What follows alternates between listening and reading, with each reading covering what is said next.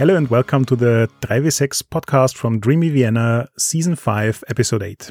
My name is Markus. And my name is Harald. We are here to talk about storytelling and role playing. And today we are joined by Matthijs Holter, designer of Society of Dreamers. Hello, everyone.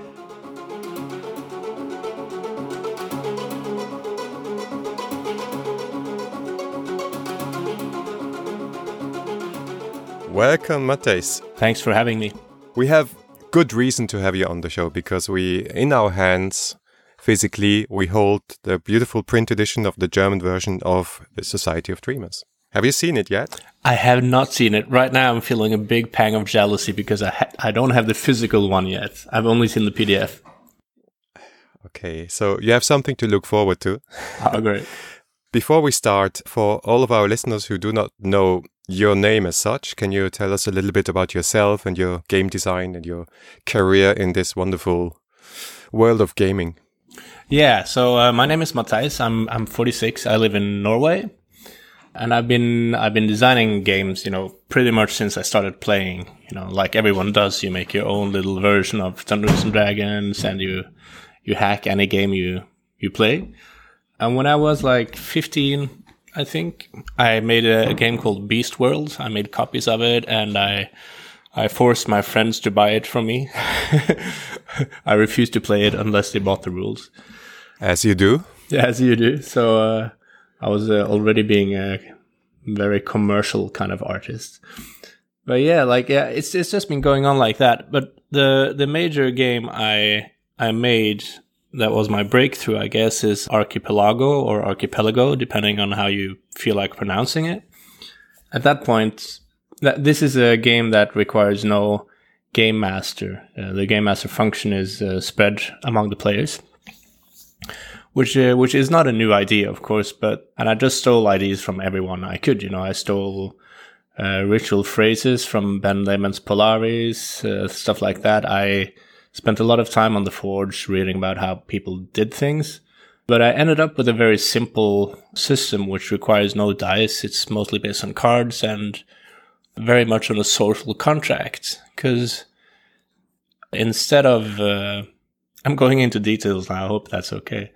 But, but Archipelago, instead of focusing on hard, strict rules to make people, uh, you know, be civil and okay and create a good story together, it kind of assumes that people already want to do that and it helps you build a consensus together about how you want the group dynamics to be through the use of simple simple phrases almost like a conversation.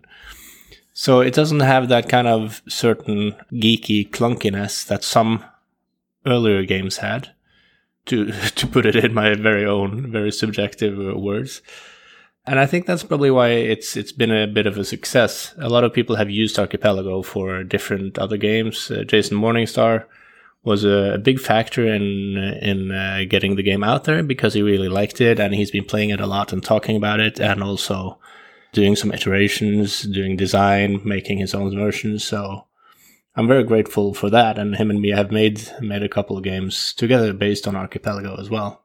Isn't one of those games Love in the Times of Seið? Yeah, that's correct. Love in the Time of Seið is one of those uh, those games. Well, that was the first real game that we made together, Jason and me.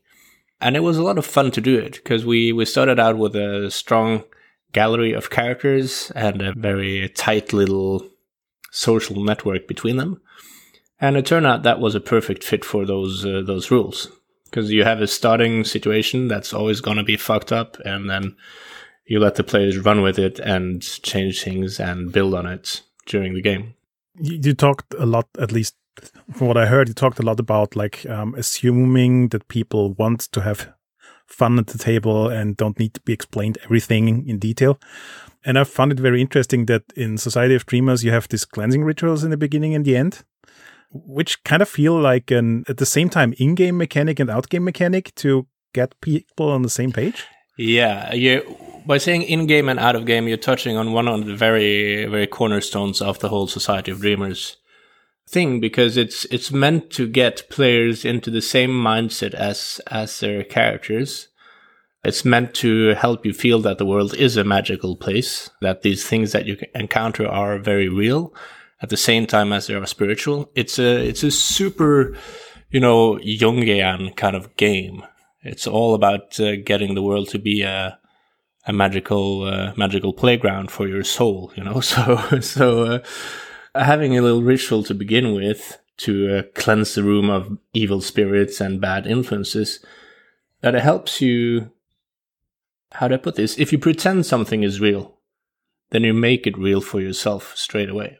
I tend to agree, but I think the interesting part is that very often in role playing games, you always say that you pretend to play through an experience, but there's always this kind of separation. And really getting into it is something I associate much more with live action role playing than with normal tabletop role playing. And I found it very interest, interesting in Society of Dreamers that this this boundary is very much broken down, very on purpose, and it works so well. I think in a live role playing game, you know when the game starts usually, you know, because you dress up, you go go through the workshops, you maybe have a little starting song, and then you're in game. I like these games where just the the borders are diffuse, you know, you don't know exactly what's part of the game, what's not. You play using yourself, the person you actually bring into the room, whatever you're wearing, whatever you're feeling like right then, that is that is part of the game. It's also an interesting connection to the character creation here because I feel that in the beginning, everything is really, really random. You just uh, write down places and professions on pieces of paper and randomly draw them, and then that's your character. But the real character creation is a huge part of the game. It's like an in play design. Yeah, yeah.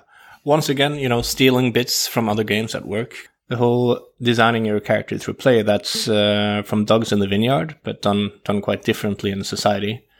Whereas in dogs in the vineyard you know it's it's uh, a way to teach you the main conflict rules as well.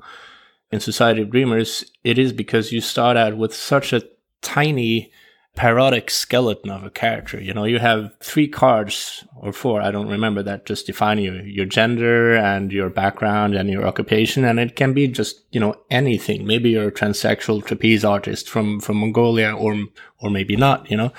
And from that, you have to, to get some depth into the whole story because you don't want people playing a parody. You don't want people making fun of their own characters. So you have to make them real from the start.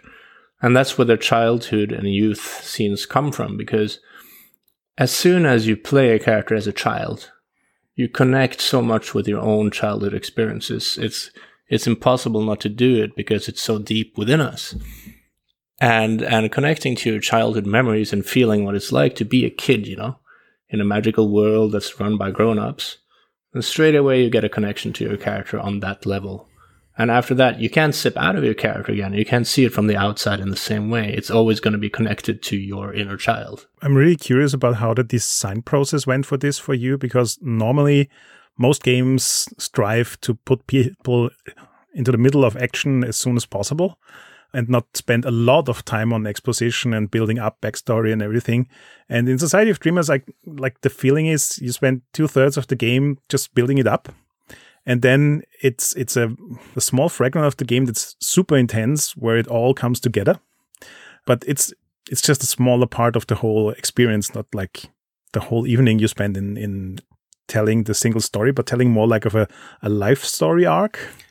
Yeah that is that is very true. Like uh, okay first i'll i can say a little about the design process because this was a very iterative process. I i made added a ridiculous amount of different versions of this game uh, and tested them out and changed them and tested them out again. And uh, I only kept the stuff that that made the magic happen. You know, stuff that uh, where I saw afterwards that this is a part of the game I actually really enjoyed.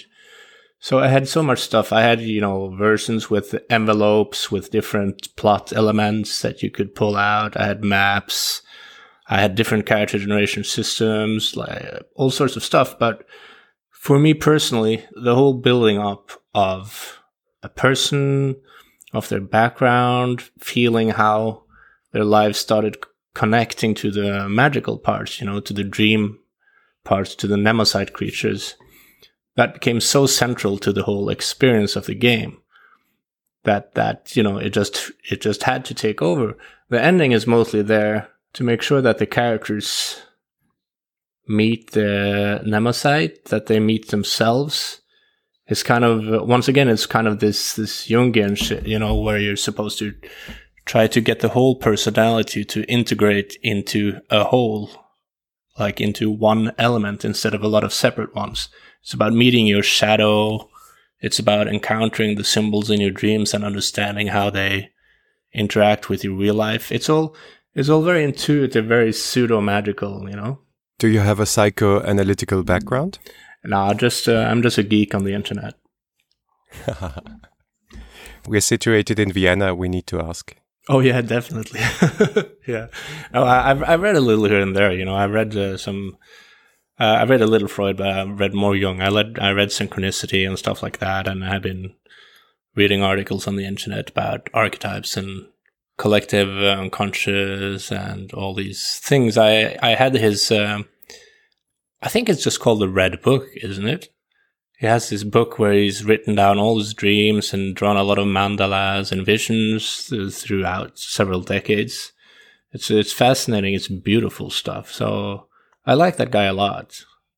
And it's it's one of those things where and this is also part of the game, it doesn't matter what is true or what is correct. You know, it matters about how it feels to you, what it says to you, how it helps you express yourself, your soul, your personality. So whether whether Jung's theories, for instance, were scientifically proven and rigorous, is kind of for me it's beside the point. And the same thing in the in the game.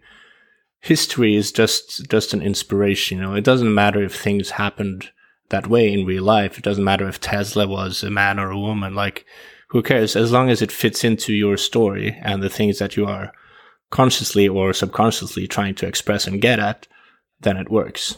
So it's like the opposite approach of Call of Cthulhu. yeah, probably, yeah. yeah. But you also got this Ouija board in the game, which of course makes it very uh, atmospheric. Yeah, um, yeah, yeah. That's but it's also a, a very interesting scene setting mechanism. Yeah, yeah.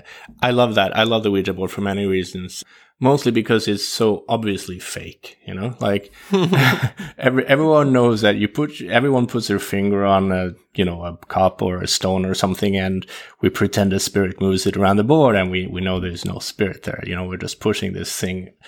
And sometimes when I play, people are really obvious about it. Like, oh, I wonder if we're going to have like a hunting scene now. And they just push the stone, push the stone, you know, but still it's that, it has that it has that connotation of being very spiritual and connecting with something. And it's really funny because, as far as I uh, understand, the Ouija board was never really used for any real seances. It wasn't actually a, a tool for spiritism.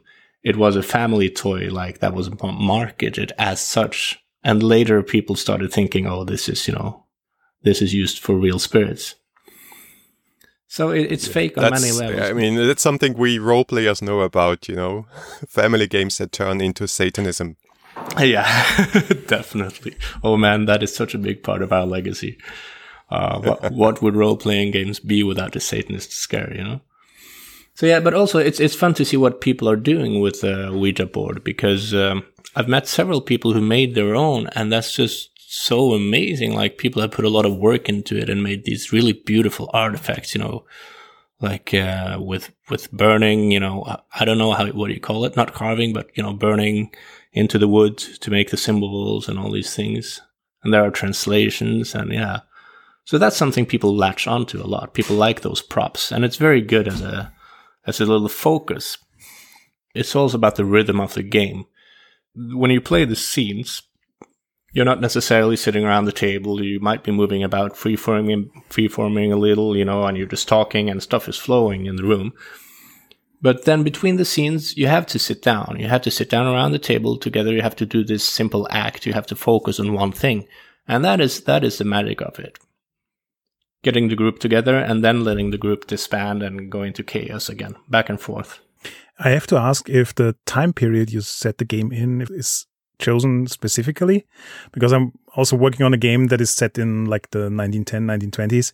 And it's a time period where stuff like Ouija boards and tarot cards and um, even Art Deco and everything gives such a strong foundation of cues, visual cues, and things that bring you to like a certain mindset in a certain time period. And I found it really interesting that the the Ouija board you use in Society of Dreamers doesn't actually look like a Ouija board, but everybody instantly gets the idea behind it. Yeah, that is funny now that you mention it. It really doesn't look like a Ouija board, but people do get it. Yeah, that is funny. Yeah, the the time period is chosen very specifically, as you say, because of all the visual cues. It's there's so so much beautiful and weird stuff being made at that point. I, I, also, I like the German expressionism and the Dadaism, but that's probably a little later. But who cares, you know? And one other reason for that time period is that um, to me it seems like the ending of an era where cultures were really really different before we started moving into this global monoculture that we that we are approaching now you know like if you uh, still like in the end of the 18th century if you went to russia and you went to france and you went to to ghana and you went to you know uh, the north of norway you would meet people who were very different who ate different foods spoke different languages had different mindsets different views of of what is real, what is not, different religions, etc. But now it's like you can travel anywhere and people are still listening to the latest Maroon 5 hits, you know, and going to KFC. So it's changed. So I, I love that part of the game where everything is a different culture. And when I play, usually each character comes from a, from a very different background, which I think is a lot of fun. It seems that in Norway there is a lot of interest in that period as well, because I'm also thinking of Itras By, if I'm pronouncing that correctly, yeah. which also will have a German edition very soon. Actually, it's already out in PDF. I think we probably do. Like also games like Call of Cthulhu, you know, with the Roaring Twenties are very popular here. Uh, yeah. So maybe there's a certain I don't know nostalgia or feel for the pre-war or between-war periods. And the other thing, like the Scandics are, are, or Scandinavia is famous for is, as Harald has mentioned before, LARPing, right? So I have heard that one of the largest youth organizations, I'm not sure if it was in Sweden or Norway, was actually a LARP organization. And your games are obviously influenced by that. Yeah, uh, there is a there is a back and forth flow between the LARP and role playing tabletop communities. I think probably more towards tabletop. We I think we stole more from the LARPers than they they stole from us. And also like for Society of Dreamers, playing it at Knutepunkt also helped change the way that I play it. Knutepunkt is a big Scandinavian festival that, you know, is in a different uh, country every year with a lot of live role players going there. What kind of festival is that? Knutepunkt. Uh, it's also called uh, Solmukohta in Finnish.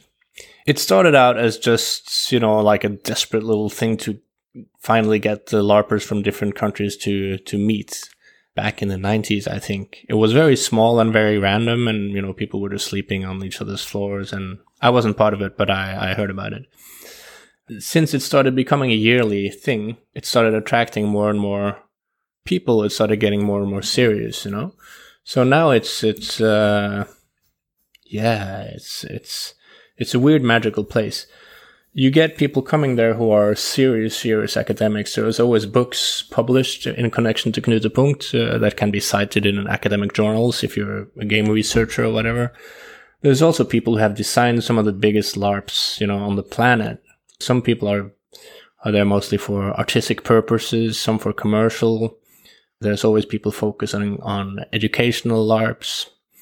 Uh, and there's a lot of drinking and there's a lot of rituals and a lot of dancing and an insane amount of discussions at like extremely high levels. It's, it's kind of crazy. You just, you walk into a sauna at three in the morning and someone is sitting there discussing, you know, random philosophical frameworks for live role playing theory. It's like that. I had a very interesting experience in the last few weeks. Um, I went to Gary Dreining's house, Tres Volcanos Con in Guatemala. Oh, wow. And a lot of people there offered American freeform style LARPs. And it was like the first time for me as an Austrian to come into contact with these games. And the interesting thing is in, in Germany, in Austria especially, I feel like the LARP scene is mostly historic LARPs with a lot of costuming and going to castles and everything. I mean, there is always story, but the story isn't um, presented in a mechanical way. It's more like people know something about the story and then pe- people start talking and that's it. But I strongly remember that the first time I heard about Nordic LARPs was like 20 years ago. And seeing that there is such a vibrant community of um, freeform LARPers in the US, and obviously with Knutepunkt and everything, a huge community in the uh, Nordic countries, I find it kind of fascinating that it hasn't really arrived in uh, Austria and Germany. So, my basic question to you, as I'm seeing you more of an expert on the topic, is like, how would you define the Nordic style of LARPing? Yeah, okay, I'm I'm a little out of my depth here because I'm not a heavy LARPer. I've gone to I've been to some LARPs and I I love them like just a little loving and I do like free forms. I've designed some free forms. But it's it's and also defining Nordic LARP. Jesus Christ, that is a touchy fucking subject. You know, I'm gonna get into fights if I try. But still, yeah, let's let's go. For me, Nordic LARP seems to be uh, about a lot about immersion. You're not supposed to say that, but it's true. It's about getting into an atmosphere and, and deeply into a character. There's a lot of you know, sometimes a lot of bleed, you know, like you feel what your character is feeling sometimes for days or weeks after the game is over. you're still carry some emotional hangovers with you. It's about deep experiences. It's it's not so much about running around and you know solving a plot or or hitting someone in the right way uh, for the right amount of hit points. It's much more about you know crying and screaming and loving and laughing and just it's very emotional stuff, very heady. But don't you also feel that there's an current generation of story games, and maybe it's not so current for you, but uh, we. Uh, because we talk a lot about story games here in the podcast, it feels like current to us. So games like your game, games also by Jason Morningstar, and uh, so many others, Emily Care Boss, and so on and so forth, they feel like a huge step towards LARPing. And I'm not a LARPer at all. I have not been to a LARP in my life. I think standing up from the table is sacrilege. So, but after my like 12th session of Fiasco, I feel like, okay, there's really little difference. Okay, first of all, like all the designers you mentioned, they they have designed LARPs, and uh, I think uh, I think they've all been to Knutepunkt, uh, and there's you know there's a there's a strong connection these days between Nordic LARPers and story game designers, uh, among others. They you know we have the same discussions on Facebook and are in the same circles. I think like back in the day, we were all looking for the same thing, and we had to take different roads to get there. You know. So once you see someone from you know the other side of the world who's also trying to explore the same space as you and is trying to find the same holy grail that you're looking for, then you end up talking to them and exchanging ideas. And of course, some, some of these exchanges are uh, on the level of, hey, you guys are doing everything wrong and what you're doing is stupid. And let us show you how to do it, you know? And there's been a certain amount of that from both sides. But yeah, I do think like some story games are much more approaching f- what we would call freeform back then most definitely. But there's there's so many styles of freeform as well. You know, like American designers much more go for the mechanical emergent kind of story. You know, like in Fiasco, for instance, where you have some basic elements that create like these big interactive webs of how badly can can a situation go wrong in the shortest possible time. Um, well, you have the freeform scenarios of the Danish festival tradition, which are these thick books of plot and character and so much information you have to go through and so much dense setting. And everything is quite deep and poetic and sometimes very horrible. So there's there's different ways of doing it, and what you call a LARP or a freeform or a story game these days, it's you kind of you only know when you see it. It's impossible to define, you know. I actually found it very interesting that Society of Dreamers for me is like a perfect example of something that sits in between all these because it totally works as a pure tabletop game, but it also works as a freeform LARP kind of thing. And like my personal experience is that the moment you get up from the table and start actually physically interacting with each other, it just puts the whole emotional impact, the whole bleed of the thing up one notch. And it's still the same game, but it feels more intense. Yes, I, I I can just quote everything you said and say I agree hundred percent with that. that is my experience as well. Like it, to be honest, I, I designed it as a tabletop game. And at that point, the distinction was very clear for most people I played with. Either you sat down and played tabletop or you got up and did LARP. So it was a tabletop game. And when I came to Knutepunkt, I remember the specific moment where one spe- Swedish uh, young uh, LARPer started getting up from his chair while we were playing Society of Dreamers. And I thought, what the hell is going to happen? You know, he's playing it wrong. And then everyone did it and it uh, turned really, uh, yeah, it turned magical. It was amazing. We were lying, you know, slumped in a corner of the room after two hours and we didn't know what had happened. It was great. It, that was also something I was going to ask you because I played through Society of Dreamers with actually Markus, who translated the game into German. It was like five or six hours in a room with about eight degrees centigrade. So we were freezing. It was cold and we were so in deep and it was a harrowing and beautiful experience. And what, what kind of feedback do you get about the length and intensity of the game? I don't think I've had much feedback about that at all. It's it's weird. Like a lot of people talk about the game and like it, but I don't usually hear many specifics about how they do it. I do have the impression that every group kind of does their own thing with it and focuses on different elements. So yeah, I, do, I don't have an answer to your question basically. Interesting. Inter- but because my impression was really uh, for a story game, again, we had definitions, I know, but like my framework for story games is Fiasco. And I think the Society of Dreamers is like twice the length almost. So my, my feeling was it takes, uh, you also get the Ouija board and, and the rituals and just feels like there's this huge investment into emotion and time for this game to be able to happen. So I, this is a game I would play twice a year and love it. But I think I couldn't take more of it. There's no offense here, but it's really strong stuff.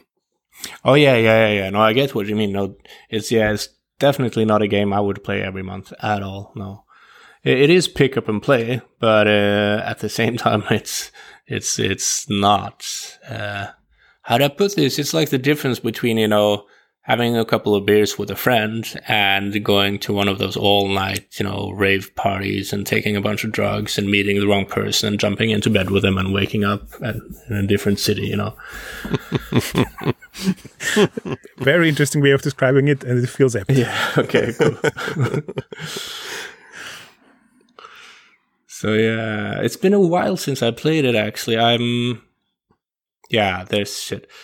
Uh, there's some stuff happening around the game that I can't talk about. Uh, that might be interesting, but I haven't played the game for quite a while, and I really need to do so again.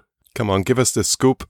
No, no scoop. Absolutely. And the main reason, the main reason I'll tell you that is that uh, my experience with any new project is that once you start talking about it, you take the whole energy out of the design. You lose the focus. It's happened to me so many times, and I've seen it happen to people. They will put an idea out on the internet, they get feedback on the idea, and then nothing more happens. So I tend to, if I start anything new, I just shut up about it. I wanted to talk about another text you wrote together with Emily Care Boss, Play with Intent, which I didn't know, but I've read now after one of our listeners has mentioned it, and it feels like a, a wonderful companion piece to Society of Dreamers. Yeah, it is. It is. Uh, for me personally, it was a, a sequel or a follow up or an expansion of, of concepts in the Society of Dreamers. And in working with Emily, it became something something more than that. For me, like after Society of Dreamers, I had this, and I still have. I have the feeling that that was a game I was meant to make. That was like the the object of my my whole game design journey. And after that, I don't have anything specific that I have to make. That that one really had to be be published somehow. So after that, I've just been experimenting and trying different things and building on previous ideas, uh, which is a lot of fun and just expanding it. But there's nothing more that I feel I have to do, you know. But th- this this game is for me. It is. I'm not gonna lie. It is a magical game. I feel like I gave birth to some sort of spiritual creature. You know, I spawned these Nemocytes, and now they're getting into people's brains and dreams, and uh, I'm just sort of a vessel for that whole thing. When I took a look at your blog, I found it kind of interesting that there's an like my impression was there is a number of game ideas that you always juggle in your head, and sometimes some of these make it into kind of like very short games. Sometimes they're more elaborate, but it, it felt like you'll never run out of ideas for interesting games and stuff. So, is this something you see in yourself, or is this kind of like a different outside perspective than you have from yourself? Yeah, it is. It is true and not true. It's um, many years ago when when we were playing the very first Yggdrasil campaign. I was one of the players we were playtesting. My character, he was a private detective, and he had a hole in his belly. He had like a big wound in his stomach, and sometimes stuff would come out of it and I would look at it and think, where the hell does this come from? You know, and it was different things every time. And that is my creative process. Uh, basically, like I, I can't control if something happens and where it comes from and, and what it's going to turn out to be. And right now, it's not games. Right now, it's music. I'll wake up with a song in my head and I'll write it and, and, uh, you know, sing to it and finish it. But the games are not happening right now. The last last game I had that I worked on was a Draug tool, which is basically an archipelago revisioning. It's taking it's putting some new ideas into it and making it a more generic framework, especially when it comes to building a setting together. It's amazing. I'm not gonna lie. I'm not gonna be, you know, it, it is really, really good for, uh, for that kind of play. Uh, you can download it on the Norwegian style blog. Like there's a playtest version that is fully playable. Uh, I was going to publish that, but ended up getting some real life issues coming in the way, and that happened a couple of times. And um, I'm not going to pick it up again. I'm I'm still playing it. We're going to run a campaign with that system in a few weeks, but after after that, I haven't really designed any any games at all. I think I probably could, like, if I sat down and put my mind to it, but they're not they're not coming out. They're not like pushing themselves forward. One last question about Society of Dreamers, because now we see this huge surge of online tabletop gaming. Have you ever tried a, uh, an online version of that game? No, never. And uh, personally, I wouldn't. I wouldn't. It would take away the whole uh, man, I don't have the words for it. It would take away the physical immediacy, the the presence of another person's spirit in the room. And while I, I do love a lot of online interaction for that game, I would never ever do it. It's it's kind of interesting. Uh, recently, read in discussion online about how to play uh, Starcrossed. Do you know it from Alex Roberts? Yeah, I've heard of it, but I haven't played it. Yeah, so it's it's a game with a Jenga tower, so it's kind of hard to emulate online. And there's also this mechanic where if you want to say something, you have to touch the tower. So to force people to be brief with what they want to say. And one of the ideas to replace this in online game is to touch the screen and then kind of like touch the face of the other person you want to talk to, which is completely disconnected in a way because even if you do it through cameras, there's so much like emotional and physical space between you. And still, a lot of people uh, uh, trying this reported that it's a very intense experience. Yeah. So I'm I'm kind of curious. Like I totally get your point about especially a game like Society of Dreamers, um, living living off that energy that you have in a room with people. But at the same time, there seems to be very interesting opportunities for online play as well in regard to the emotional intensity such games can have. Yeah, that actually the technique you described there that sounds pretty. That sounds intense. I would like to try it and and don't get me wrong. First of all, I'm not saying that nobody should try playing Society of Dreamers online. It's different for everyone. So maybe it works really well for someone else. I'm just not going to do it. But yeah, um, if I were to design a game for online play, it would definitely use techniques designed specifically for that type of interaction, I think. Instead of trying to shoehorn one kind of uh, modality or one kind of medium into another. Do you still have time for a listener's question here? Oh, yeah, definitely. One question is from BPG. He says, when offering freeform slash Nordic LARP games to German role players with experience in traditional RPGs, I often encounter reservations. Do you have any recommendations how to deal with this? Nah, they'll get around to it. It's it, it's been the same here as well. Like, don't imagine that every Norwegian jumped into Nordic LARP happily. You know, people were dragged kicking and screaming, and a lot of people hate it it's more of a contact high. You see other people having fun with it, and then after a while you get curious after a few weeks or a few years, and then you jump into it yourself. So the best way of converting people or getting them to try it is just to keep playing, keep having fun, communicate the positive experiences, and have cool parties with your LARPer friends. Damn, and I thought it was in your Viking DNA. yeah, most definitely. No. Okay, and Henning Pfeiffer writes In Archipelago, you seem to take a lot of inspiration from improv techniques, yet you also integrate distinctively different mechanics. Try a different way is plain a plain example for something you would rarely use on stage.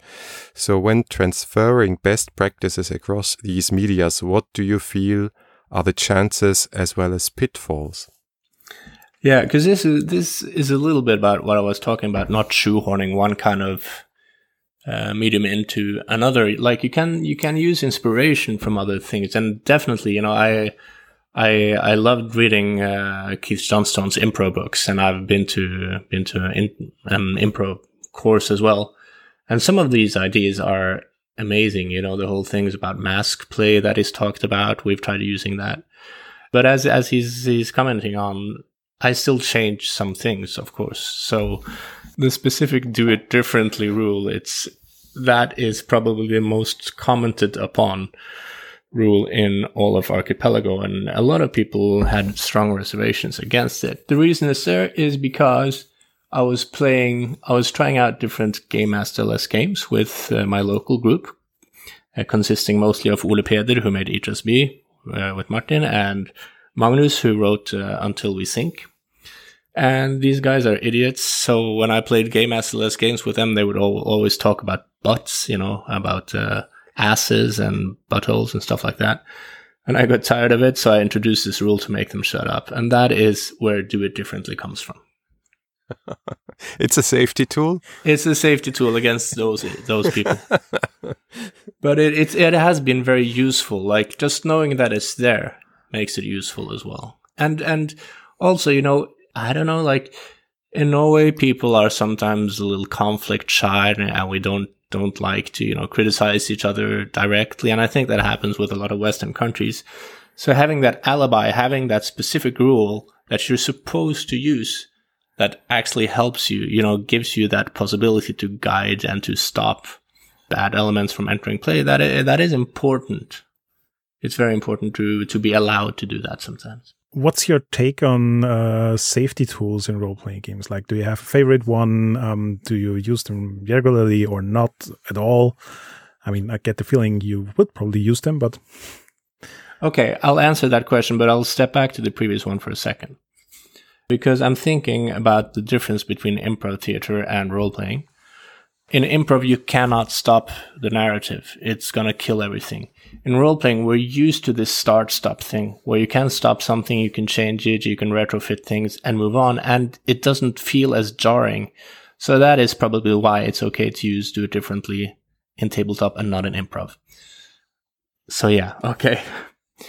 Uh, you were asking about safety mechanisms. Could you just repeat it?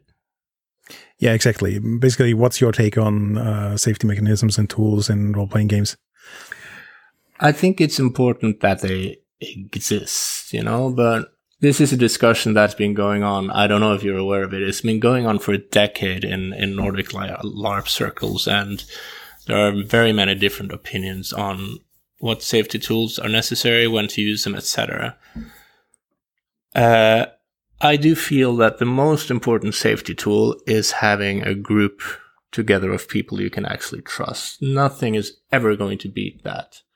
Having rule tools like cut and break is necessary when playing with people who are not already on the same page, people you don't necessarily know so well. You don't have that communication going, that level of trust to speak openly. And it's good to know that they exist. It's good to have them there so you feel safe. But they can also provide like a false sense of safety and they can also be a tool for victim blaming. If shit happens to you in a game and you didn't say the right specific ritual words at the right time, people can come afterwards and, you know, say, Oh, I didn't know, you know, I didn't know I was being a shithead to you because you didn't say the magic words. And, you know, the world doesn't work like that. You always have to pay attention to each other and be a human. So I'm, I'm in two minds about it. I don't, I've never put a safety, I don't think I've ever put a safety mechanic in any of my games. But then they're not very high stakes games either, you know, they're not about physical play, they're not about exposing. No, I'm lying. They are about exposing yourselves. I don't know. I don't know. I don't do them. I don't use them. My God. Have you ever seen that game, The Drunk in the Corner? No. Okay. No. I think it was taken off the internet. Basically, the idea is that you, you play with close friends and, uh, you take turns being a super drunk version of yourself saying the the most horrible true thing you can say about the next player. It's wow. It is a bad game. I've played it a few times. That one could use safety tools. That that's like an anti-safety tool. Yeah, it's it's oh my god, it's it's yeah it's broken fun. more friendships than Monopoly. Oh yeah, well it hasn't. Like people people oh. you know the thing is like when someone tells you something to your face about a bad thing, you know, about yourself, you usually know it already, you know, like, oh, you're narcissistic, selfish. Yeah, I know, you know. so, it, so it feels worse to say it than to hear it sometimes. Hey, Matthijs, this was really fun. Thanks so much for being with us. Yeah, thanks for having me, man. I feel I'm just starting, but I should probably get another cup of coffee and do something else. But I, I really enjoyed talking to you guys. This was nice. Thanks. Thanks for listening. If you have any comments, please leave them on Facebook, on Twitter, or on our website at 3w6.fm. If you like this episode, please give us a review on iTunes or support us on Patreon. Thanks, and until next time.